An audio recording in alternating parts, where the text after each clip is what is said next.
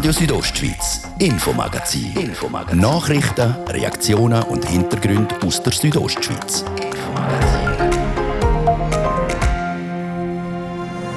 Es lange langsam mit den Corona-Massnahmen. Da gibt es sowieso mehr absurde Situationen, was jetzt offen ist und was nicht offen ist.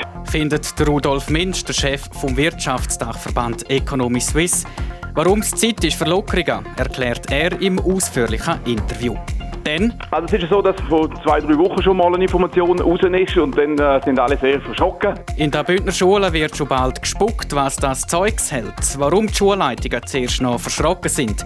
Darüber reden wir mit dem höchsten Bündner Schulchef.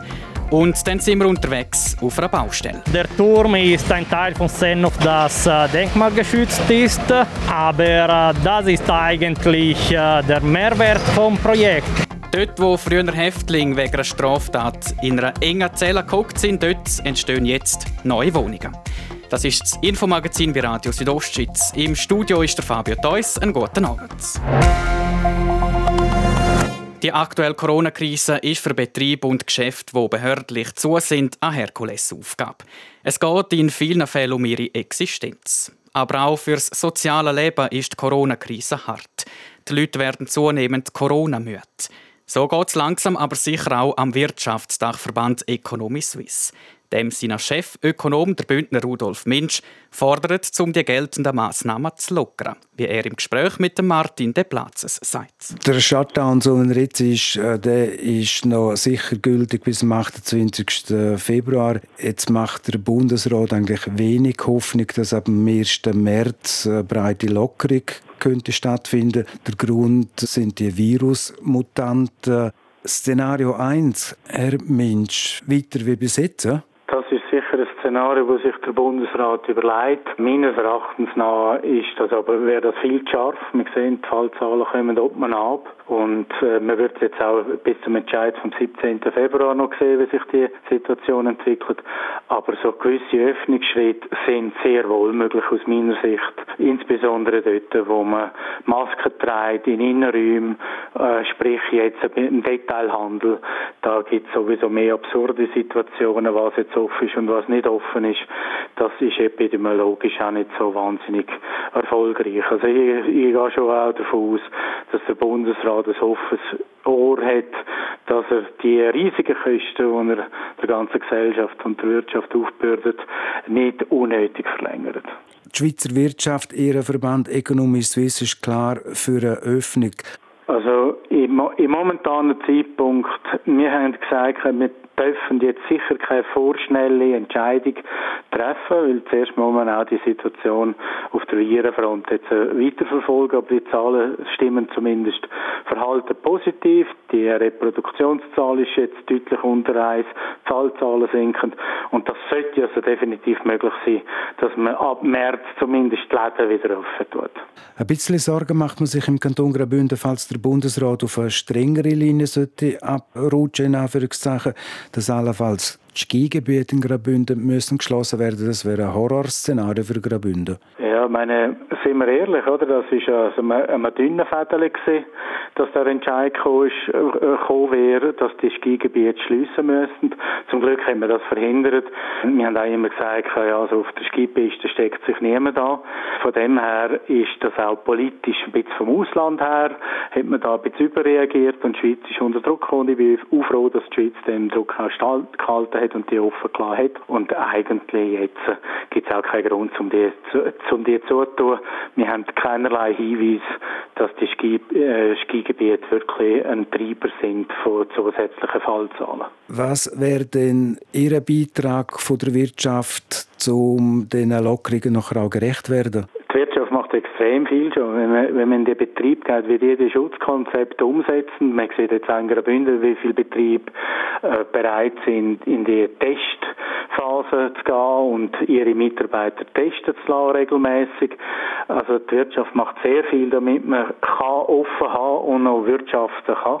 Und das darf man nicht vergessen, dass da die Anstrengungen sind auch nützen schlussendlich den allen, wenn die Pandemie dann hoffentlich mal unter Kontrolle gebracht werden kann. Momentan sind die Tests auch in den Unternehmungen freiwillig. Kann sich Economy Suisse vorstellen, um die Testungen allenfalls obligatorisch zu erklären? Meistens ist eine obligatorische Erklärung nicht wirklich eine, die beste Variante, weil das provoziert dann nachher noch zusätzlichen Widerstand. Aber also ich, ich, ich habe eigentlich äh, kein, äh, kein Argument gehört, wo heißt, wieso soll man das verweigern? Also ich sehe nicht ein, wieso man sich nicht äh, testen lassen soll. Man muss ja nur in das Röhrchen spucken. Äh, das gilt auch für die Schulen. Also da ist der Persönlichkeitsschutz etc. Das ist alles, alles gewährleistet. In dem Sinn auch kein Problem. Ich könnte mir schon vorstellen, dass einzelne Betriebe ein bisschen Druck aufsetzen, aber ich gehe nicht davon aus, dass auf breiter Front die Firmen sagen, das ist jetzt absolut obligatorisch. Der Chefökonom von Economy Suisse, der Bündner Rudolf Minsch, im Gespräch mit Martin De Platzes. Nächste Woche dann will der Bundesrat weitere Entscheid bezüglich dem Corona-Lockdown bekannt geben.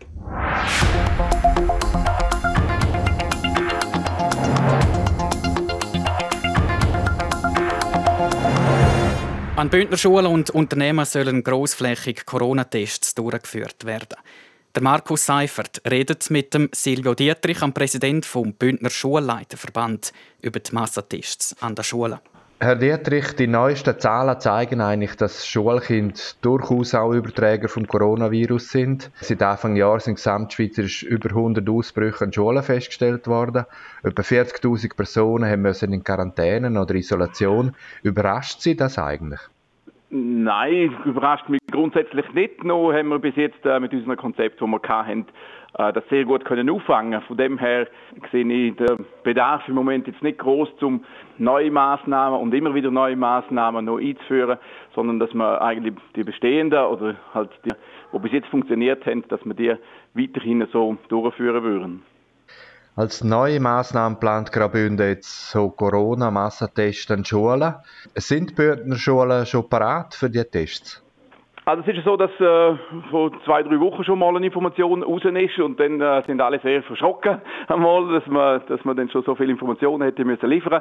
Das hat sich unterdessen aber ein bisschen geleitet. Es, ist, äh, es wird langsamer angegangen, es wird äh, im Hintergrund ganz äh, groß jetzt an dem geschafft und äh, wir als Schule warten jetzt eigentlich auf die, auf die ersten Informationen ab. Was wir wissen ist, dass, äh, dass man sicher auch die Eltern befragt im Vorhinein und dass man natürlich auch äh, Daten zuerst bei den Eltern Eltern anfragt, ob man die weiterleiten kann. Im Kanton Zug haben die Behörden eigentlich die Corona-Tests in Oberstufe für obligatorisch erklärt. Wer nicht teilnimmt, wird von Schule suspendiert. Der Kanton Graubünden setzt auf Freiwilligkeit. Zu Recht aus Ihrer Sicht? Ja, völlig. Also ich finde, äh, das Obligatorium in, dem Sinn ist, äh, ist für mich ja, geht nicht. Also, ich weiß auch nicht, ob es rechtlich wirklich verhebt. Da sind sie ja, glaube ich, im Kanton Zug auch dran. Ähm, auch wenn es freiwillig ist, ist es noch mit einem Haken verbunden, dass natürlich die, die dann nicht mitmachen, auch grundsätzlich dann in Quarantäne müssen. Oder weil sie ja, weil man ja nicht weiß, es könnte ja ein potenzieller äh, positiv, äh, positiver Erreger in dem Schüler drin sein. Äh, darum ist auch da noch so eine halbe Freiwilligkeit, sage ich jetzt einmal, weil der Zwang, um nachher die bleiben, falls sie nicht mitmachen, ist vorhanden.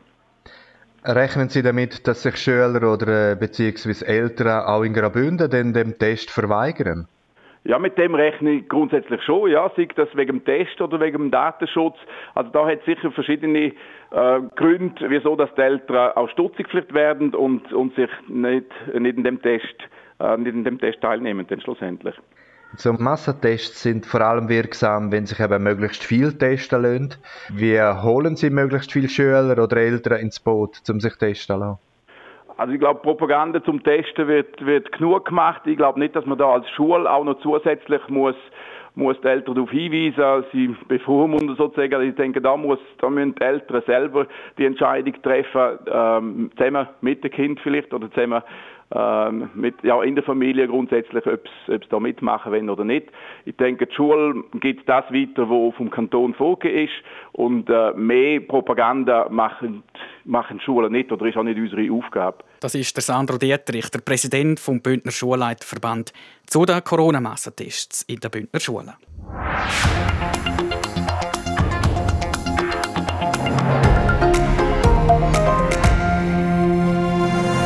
Ein Berg voll Papier und ein Behördendschungel. So geht es im Moment vielen Bündner Unternehmen, die betroffen sind von der Corona-Krise. Die Unternehmen wollen finanzielle Entschädigungen und dafür müssen sie Gesuche ausfüllen. Dabei der Durchblick zu bald ist eine Herausforderung. Darum will die Gemeinde Davos helfen. Der Beitrag von Gian Andrea Accola. Zu dem Zweck hat Davos seit knapp einer Woche eine Hotline eingerichtet. Man kann anrufen und kriegt Hilfe und Unterstützung, wenn man vor lauter Blätter den Wald auf dem Bürotisch nicht mehr sieht. Das Bedürfnis hat sich schnell gezeigt, sagt der Davoser Landammann Philipp Wilhelm. Mittlerweile sind es halt doch verschiedene Gefäße, wo die Unternehmungen können, wo denen, wo den Unternehmungen zur Verfügung steht. Und wir haben einfach die Rückmeldung gehabt, dass es doch Einzelne gibt, wo, wo sich teilweise nicht trauen, teilweise nicht ganz sicher sind, wie sie sich können, äh, Hilfe holen. Und darum haben wir gesagt, wir wollen das wissen, wir wollen ein Anker sein für die Leute äh, und eben die Beratung anbieten. Jeder Fall ist bekanntlich anders. Bin ich jetzt ein Härtefall, habe ich Anrecht auf Entschädigung wegen Kurzarbeit, bin ich sonst wie anspruchsberechtigt zum Geld beantragen, wo mir hilft, die Krise wirtschaftlich zu meistern. Fragen, die in diesen Tagen einen Haufen Unternehmer beschäftigen. Zu Davos können sich die eben an die Hotline von der Gemeinde wenden. Missverstanden gesehen will der Philipp Wilhelm die Hotline aber nicht als einen ersten Anlaufpunkt für Betroffene. Für Einzelne hat sich jetzt auch gezeigt, ist es eben wichtig, dass sie sich ein Wo noch her ähm, wenden, um sich rückversichern, je nachdem auch, um sich melden, wenn ihnen nicht geholfen worden ist. Und das haben wir eigentlich können erreichen mit dieser Hotline. Man sollte sich also, bevor man der Hotline anläutet, vielleicht schon an kantonale Stellen gewendet oder sich zumindest mit der Frage nach möglichen Entschädigungen schon mal auseinandergesetzt haben. Die Davoser Hotline soll aber laut Philipp Wilhelm nicht nur den Unternehmen helfen können. Es hat sich stattdessen jetzt auch schon in den ersten Tagen gezeigt, dass die Instrumente, die zur Krisenbewältigung in der Wirtschaft schon um sind, einfach noch bei weitem nicht langen. Die Hotline fungiert also auch als ein ökonomisches Barometer zum Schauen, wo vielleicht noch der eine oder andere Schuh drückt. Ähm, gerade bei der Härtefallregelung haben wir gehört, dass dort doch sehr grosser ähm, Nachbesserungsbedarf besteht, weil eigentlich die Eintrittshürde von 40% Umsatzrückgang doch zu hoch ist. Das betrifft nicht einmal unbedingt die Betriebe, die von den Behörden geschlossen worden sind. Die fallen ja aber eine gewisse Zeit dann eh direkt unter die Härtefälle. Stattdessen da gibt es aber Unternehmungen wie zum Beispiel Getränkehandel oder andere zuliefernde äh, Branchen, die ja nicht behördlich geschlossen sind und wo dann eben müssen einen Umsatzrückgang von 40 Prozent äh, nachweisen und die kommen eben tatsächlich nicht äh, in die Härtefallregelung rein. Das sind laut Philipp Wilhelm dann die Unternehmen, die in der aktuellen Krise ohne Unterstützung auskommen, sprich sie zehren allein von ihren Reserven. Auch solchen Unternehmen steht Hotline zu der Verfügung. Und das soll sie übrigens auch vorläufig einmal weiterhin. Die Resonanz nach einer Woche sagt gut. Im Schnitt hat sich bis jetzt jeden Tag über ein Unternehmer oder eine Unternehmerin auf der Hotline gemeldet. Unternehmen, die Fragen haben zu den finanziellen Entschädigungen oder zum Ausfüllen der Gesuche, finden die nötigen Informationen auf der Homepage der Gemeinde Davos.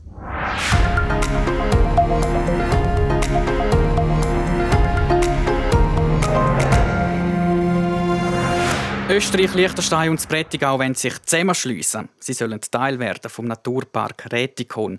In den meisten betroffenen Gemeinden ist man dem Projekt gut gestimmt. Aber es gibt auch kritische Stimmen, und zwar aus dem Prättigau. Der Beitrag von Anjan Sprecher. Neben Vorarlberg und dem Liechtenstein soll das Prättigau Teil vom Naturpark Rätikon werden. Die Gemeindevorstände im Prättigau stehen fast alle hinter dem geplanten Naturpark. Das zeigt eine Nachfrage vom Umfragedienst P&H. Mit einer Ausnahme, Grüsch. Dort sagt der Gemeindevorstand Nein zum Naturpark Rätikon. Und zwar aus den folgenden Gründen, wie der Grüscher Gemeindepräsident der Marcel Gonzet sagt. Wir haben diverse Bedenken wegen dem Naturpark. Angefangen zum Beispiel bei der Integration von Prättigau Tourismus, wo nicht vollends integriert wird. Wir haben Bedenken, dass die Gelder, die fließen, ohne Infrastruktur sind, dass die Infrastruktur selber noch muss aufbauen werden und die Gelder noch nicht bekannt sind, in welcher Höhe das die sind. Wir haben verschiedene Gesetzgebungen, verschiedene Länder, verschiedene Gesetzgebungen. Wir haben einfach gewisse Bedenken auch, dass es heisst jetzt schon, dass es keine Einschränkungen gibt in keiner Art, aber das glauben wir noch so noch nicht. Wir befürchten, dass Einschränkungen geben könnte für die Landwirtschaft und Bergbahnen sicher. Die kommunale Gesellschaft Prättigau Tourismus werde zu wenig in die Projektarbeiten integriert, meint Marcel Gonzett. Anderer Meinung als Gemeindepräsident von Grüsch ist sein Bonda von Luzern, der Christian Kasper. Prättigau Tourismus wird voll integriert. Das Einzige, wo nachher separat gelöst werden muss, ist das Marketinggelder, das Marketing, das gemacht wird. Das müssen nachher die Gemeinden selber regeln mit anderen Partnern, weil der Park darf kein Marketing machen in dem Umfang, wie es jetzt Prättigau Tourismus macht. Aber sonst die Aufgaben, werden, wo jetzt Prättigau Tourismus wahrnimmt, wird vollumfänglich integriert in den Park. Nochmal zurück zur Kritik aus Grüsch. Dort hat man auch bedenken, dass die unterschiedlichen Gesetze in den drei Ländern, die im Naturpark Rätikon involviert sind, zu Problemen führen könnten.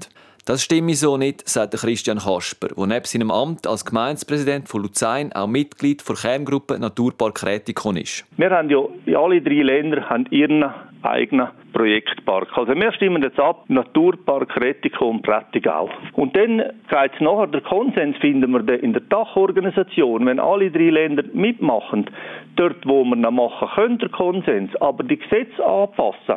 Für den Park kann man gar nicht. Jedes Land ist nach ihm gesetzlichen Vorgaben aufgestellt. Anfangs März stimmt die Prättigauer Bevölkerung über eine dreijährige sogenannte Errichtungsphase vom Naturpark Rätikon ab. Wenn die angenommen wird, stimmt die Bevölkerung Anfangs 2024 über den Parkbetrieb ab. Der soll dann für zehn Jahre gelten. Das ist das Infomagazin bei Radio Südostschweiz. Gerade sind wir unterwegs beim ehemaligen Gefängnis Senhof zu Chur.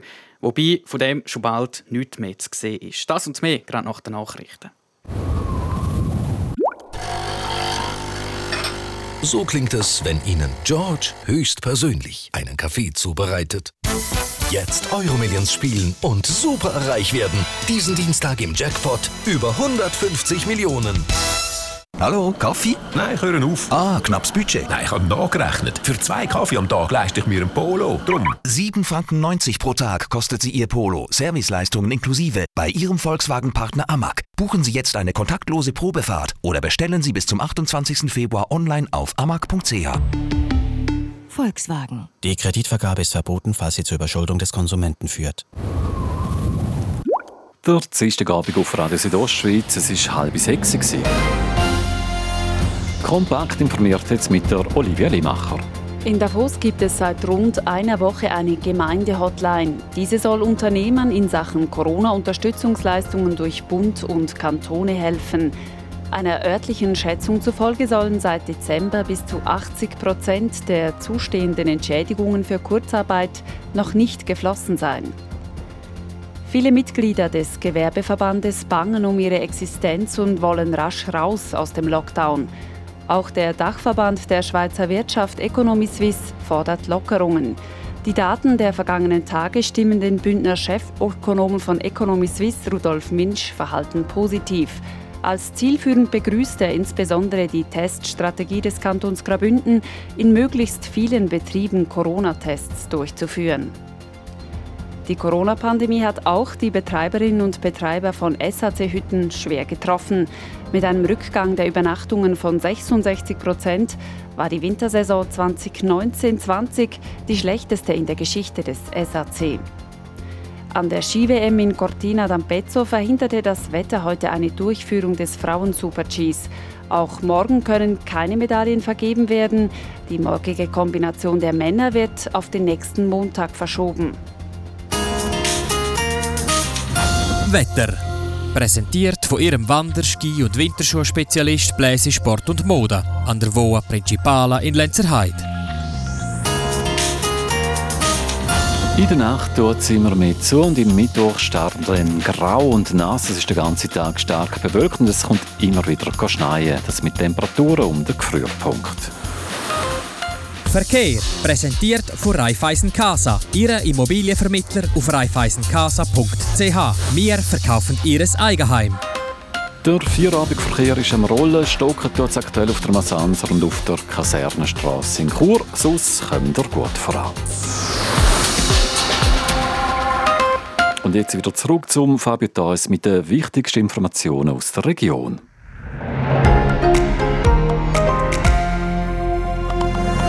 Radio Südostschweiz, Infomagazin. Infomagazin. Nachrichten, Reaktionen und Hintergründe aus der Südostschweiz.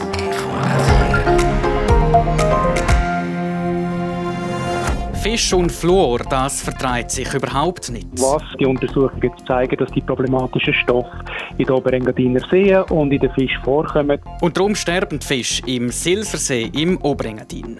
Und dann werfen wir einen Blick auf die Biathlon-WM, wo morgen in Slowenien anfängt. Ich habe schon x-mal gesagt, dass ich an der Weltmeisterschaft eine Medaille gewinnen will und habe nie eine heimgebracht. Von dem her ähm, sage jetzt glaube das Jahr mal einfach nichts. Welche Bündner Athletinnen und Athleten auf Medaillenjagd gehen und was sie für Ziel haben, darüber berichten wir in den nächsten Minuten hier im Infomagazin bei Radio Südostschweiz.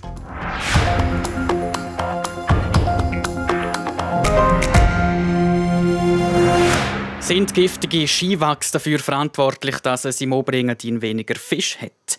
Eine Stichprobe vom Konsumentenportal KTIP zeigt, das giftige Fluor, wo man auf die Langlaufski schmiert, findet man auch in der Fisch. Und weil im Oberengadin besonders viele Leute Kilometer über den gefrorenen Silsersee verlaufen, ist man dort ein bisschen beunruhigt. Der Beitrag von Nadja Guetsch. Vergiften Langläufer unsere Fische?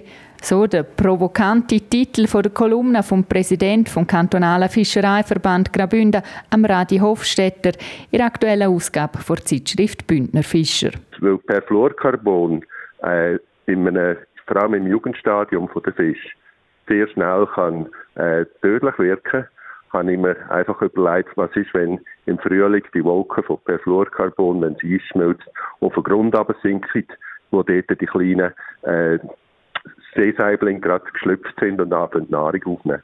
Zusammen mit dem Konsumentenmagazin KTIP haben sie darum Stichproben durchgeführt und bei ausgewachsenen Fischen eingeweiht analysiert, mit folgendem Ergebnis. Im Silsersee ist die Hälfte der äh, Fische sind positiv gewesen. Das heißt, in der Leber eingeweiht sind Konzentrationen vom Perfluorcarbon gemessen worden, wo von einer Umwelttoxikologin als kritisch angeschaut worden ist. Das Thema Flurwachs und seine Auswirkungen auf die Fischbestände im Oberengadin sind auch beim Amt für Jagd und Fischerei ein Thema. Der Fischereibiologe Marcel Michel sagt aber zu diesen Ergebnissen. Also wir haben die These so weit äh, zur Kenntnis genommen, haben aber müssen klar äh, sagen, weil uns der Untersuchungsbericht nicht zur Verfügung gestellt worden ist, äh, können wir jetzt da einen Zusammenhang nicht äh, einfach so äh, bestätigen, aber natürlich auch nicht, nicht widerlegen.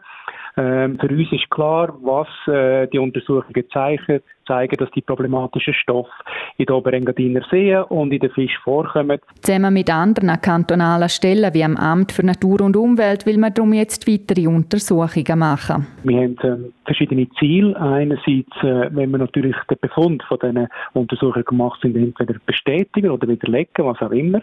Ähm, wir wollen schauen, hat man aufgrund von den Daten, die wir sammeln, gibt es eine Gefährdung für die Gesundheit der Menschen, weil sie den Fisch essen, den sie da fangen, oder auch Trinkwasser aus dem See beziehen. Wir wollen schauen, ob die Werte, die wir finden, ähm, darauf schliessen lassen, ob das gesundheitsschädigend ist für die Fisch oder auch andere Tiere, die von den Fisch leben. Und wir wollen schauen, ähm, wie ist die Konzentration im Seewasser selber. Dann wird David Schmid zuständig für die Oberflächengewässer beim Amt für Natur und Umwelt sagt, bleiben die Fremdstoffe ziemlich lang in der Umwelt haften.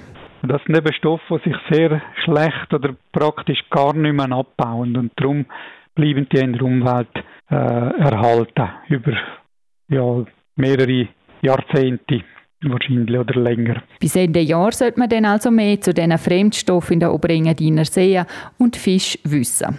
Und darum ist für den Fischereiverband klar, es brauche ein Konsequenzverbot von Fluor im Skiwachs.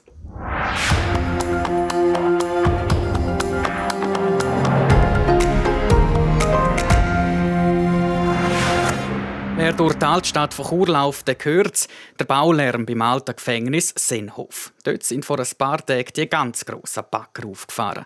Auf der Baustelle unterwegs war der Anjan Sprecher. Es schädert und tut hier auf dem Senhof-Areal zu Chur. Gerade am Rand der Altstadt wird das alte Gefängnis zu Wohnungen, Gewerberäume und auch Gastronomie umgebaut. Einiges erinnert aber immer noch das Gefängnis. Der Stacheldraht ist noch dran. Wir stehen jetzt gerade im Innenhof, die Kameras schauen mich an. Und alle Fenster sind mit Gitter vorgehängt. Also momentan noch nicht wirklich eine wohnliche Atmosphäre da im Seenhof zu Chur. Das soll sich aber schon bald ändern, wie der Bauleiter Luca Trussoni erzählt.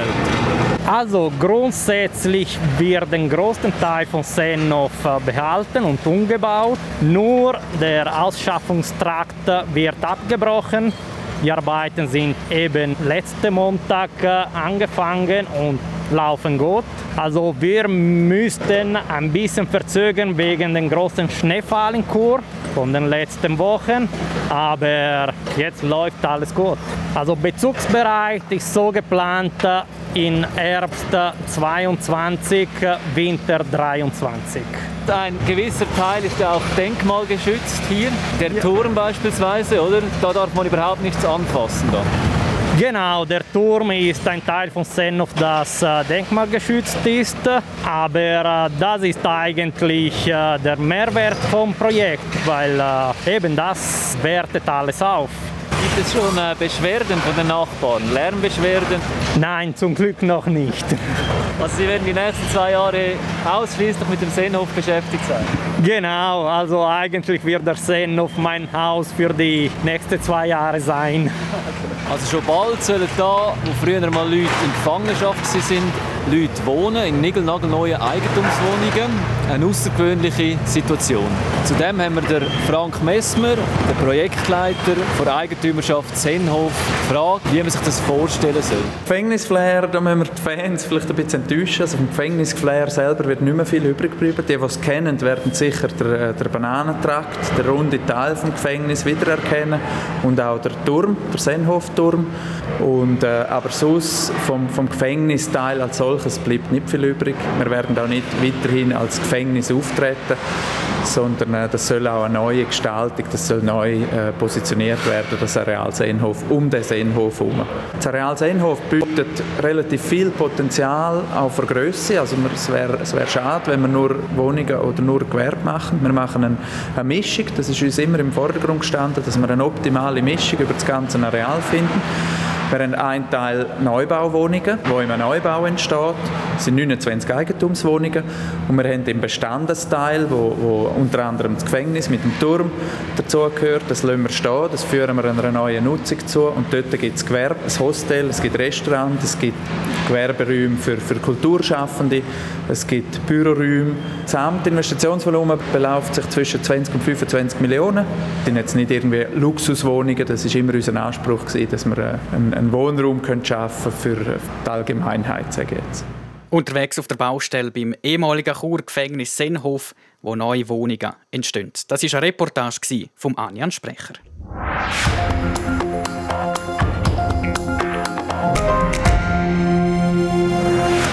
Jetzt zum Biathlonsport. Auch dort stehen Titelkämpfe auf dem Programm. Der Dario Gruber der berichtet.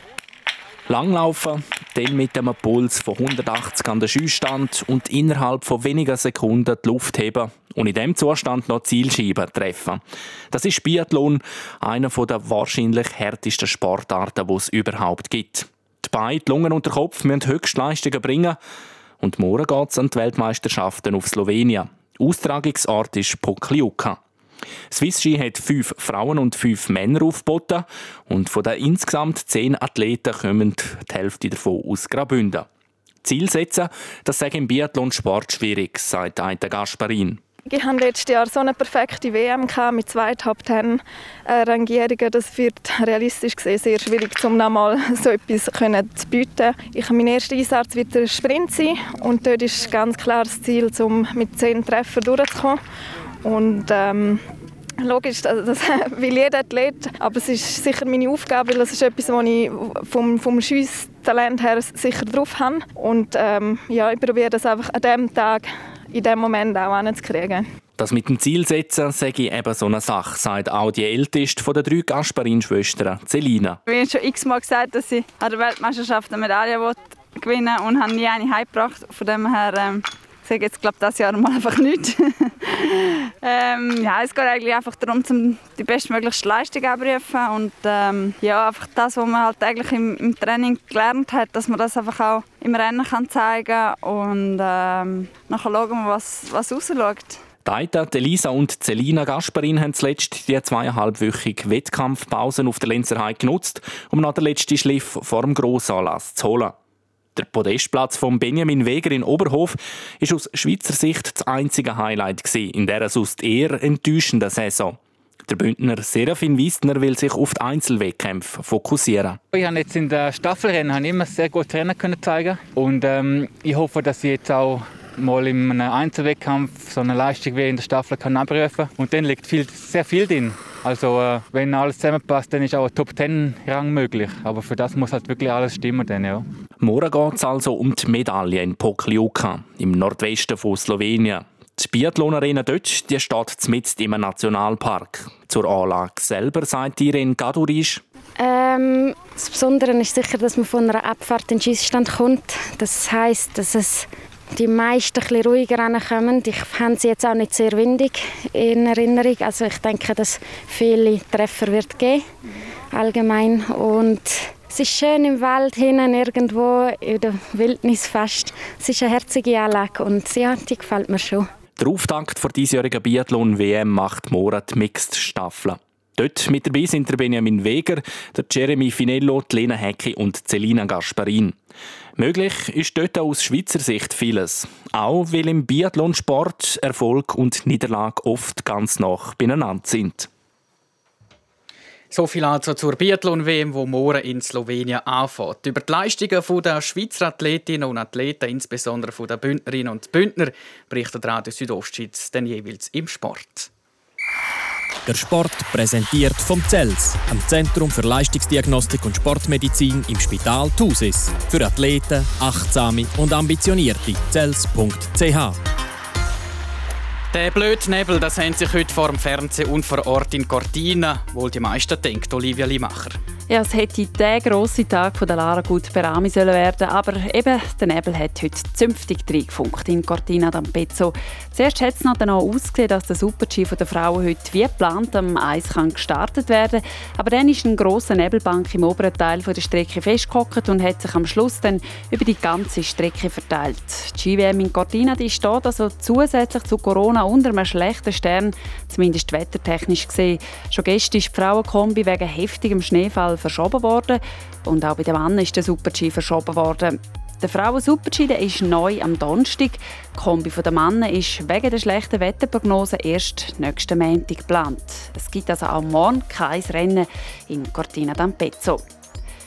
Der US-amerikanische Skifahrer der Ted Ligety der beendet nach 17 Jahren seine Karriere. Der Riesenslalom an der WM in Cortina am 17. Februar, das werde sein letztes Rennen sein, das hat er heute auf Instagram bekannt gegeben.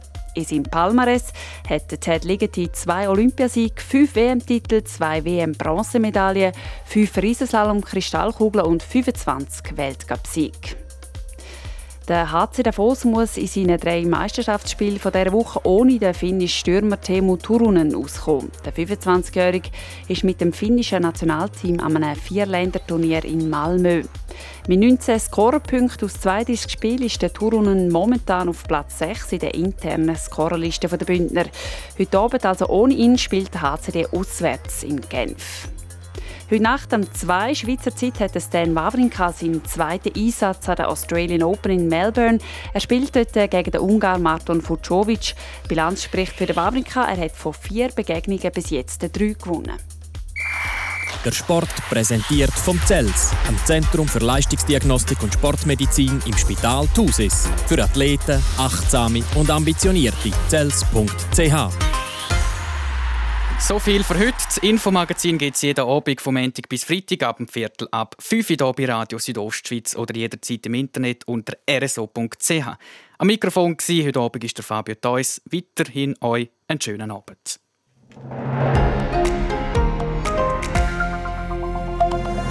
Radio Südostschweiz, Infomagazin. Infomagazin. Nachrichten, Reaktionen und Hintergründe aus der Südostschweiz. Infomagazin.